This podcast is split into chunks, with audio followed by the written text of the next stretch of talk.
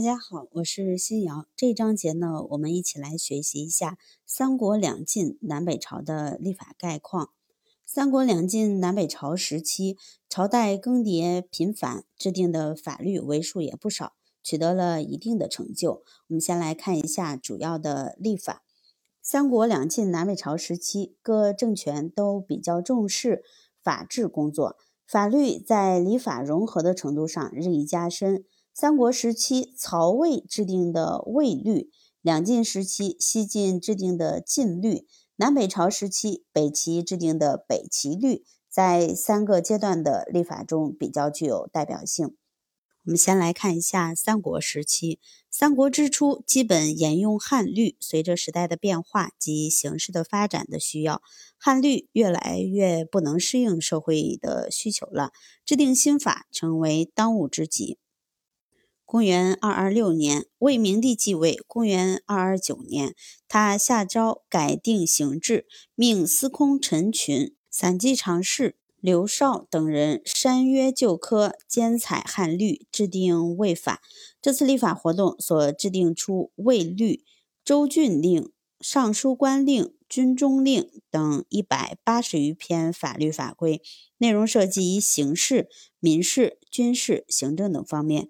在这些法律中，魏律是最基本的法典。魏律亦称为新律。新律以汉朝九章律为基础，修改十三篇，沿用五篇，共计十八篇，弥补了旧律偏少则文荒，文荒则事寡，事寡则罪漏的缺陷。在体例上，将具有刑法总则意义的句律改称为刑名，列于首篇。在我国第一部比较系统的分鉴法典《法经》中，作为刑法总则的句律，则被置于律的最末篇。汉朝的九庄律在《法经》六篇的基础上，加上户律、兴律、四律三篇，致使句律处在一部律的中间位置。这显然与其作为总则起统领作用的地位不相符。新律将句律改为刑名。并将其位置调整为一部律的第一篇，改变了罪条例既不在始又不在终，非篇章之意的弊端。这是我国法典编撰体例上一次重大创造，成为日后中国法典编撰体例的基本思路。以后法典的总则均放在法典的第一篇。此外，新律还删除不合时宜的条款，合并内容相同的律令科条，使文约而破通。在内容上，新律改革刑罚制度，重定刑名，减轻对某些罪的处罚，做了不少调整。如体现法律儒家化的八义制度被纳入到法律中，这一制度被后世所继承，成为贵族官僚的特权之一。同时，三国时期的蜀国、吴国也有立法活动。据说，蜀国定都成都后，着手制定法律《蜀科》，但现在除散见的部分军令外，《蜀科》及其他单行法规均已遗失。吴国在黄武五年及嘉禾三年，先后两次制定科令，内容基本沿用汉律。纵观三国时期的立法，曹魏的立法最具成效。接着我们来看一下两晋时期的历法。曹魏末年，司马氏执掌大权，他以魏律繁杂、科王本密为名，命贾充、杜预、裴楷等十四名重臣名儒，以汉魏律为基础修订律令。经过三年的修改，至晋武帝太始三年完成。次年颁行全国，史称晋律。由于其制定并颁布于太史年间，因此又称为太史律。太史律在法典篇数上的变化是增加至二十篇，它保留九章律中的七篇，新增或修改十三篇，共二十篇。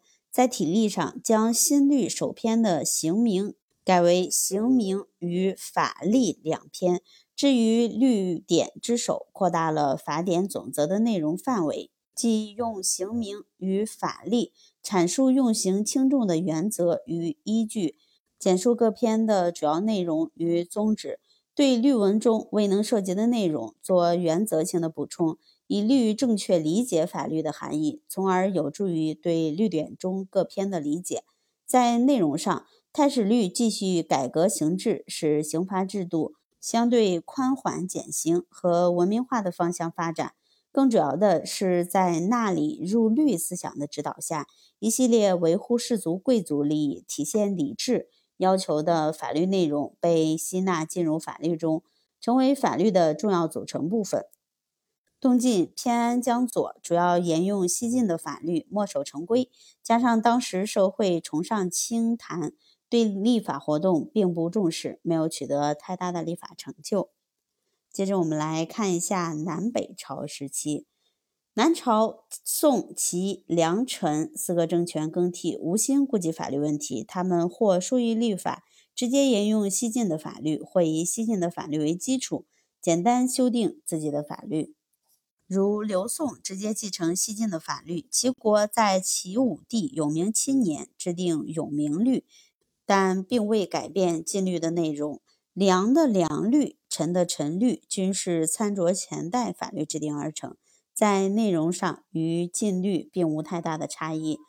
北朝作为少数民族政权，为了巩固统治、发展势力，均比较重视法治建设，取得较突出的成就是北齐律。被赞誉为法令明深，课条简明。在篇数上，北齐律将法典的篇数简化为十二篇；在体例上，北齐律取太史律中刑名的名字，法例中的例子合为明例律，从此确定下来，相当于今天的刑法总则。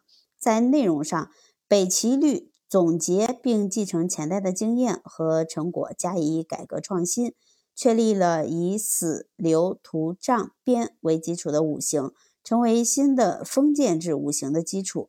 又将对封建国家危害最重的十种犯罪列为重罪十条，严加处罚，成为后世十恶的雏形。北齐律上承汉魏律之精神，下开隋唐律之先河，在中国法制史上具有重要的地位。北朝的其他政权也都有立法活动。北魏政权建立后，十分注意用法律手段来巩固统治，曾招六汉族律学家数十人，进行大规模的修律活动。于太和九年制定《北魏律》。北魏律以儒家思想为指导，在刑名、罪名及定罪量刑的主要原则上均有发展。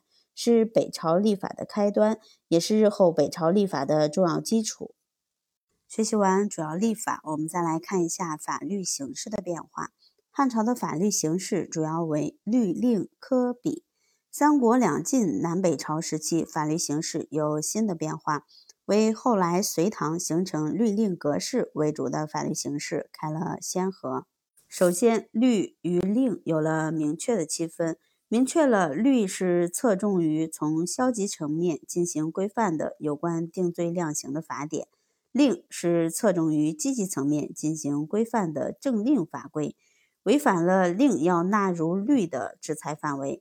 其次，科的变化以及以格代科。汉朝时的科泛指科条、式条；三国时期，曹魏修订有甲子科，蜀汉有蜀科。孙吴也有科令、科条等。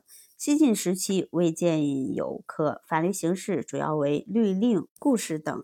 南朝的梁、陈两代均有科三十卷，与汉朝时期单行的科条相比，魏晋时期的科成为独立编制的单行法规。北魏末年开始以格代科，尤其是东魏制定的《临止格》，正式将格上升为国家法典。科逐渐被弃之不用。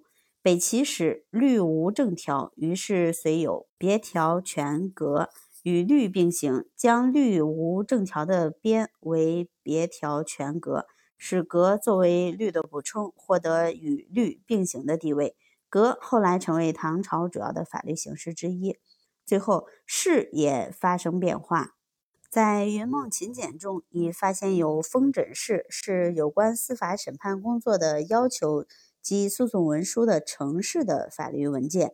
汉朝时有品式章程，是具有行政法规性质的法律文件。西晋颁布的有户调式，是有关户调制、占田制、科田制等方面的法律。西魏大统十年，编定了大统制，使士上升为当时主要的法律形式，为隋唐所继承，成为唐朝主要的法律形式之一。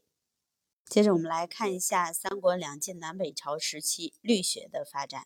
秦汉时期，中国的律学初具雏形，尤其是汉朝时引经绝狱，以经释律，标志着律学的正式形成。三国两晋南北朝时期社会的动荡，给律学的发展提供了丰富的土壤。魏晋以来实行的门阀士族制度，培养了大批专门从事法律研究的律学家。律学的发展在三国两晋南北朝时期成为可能。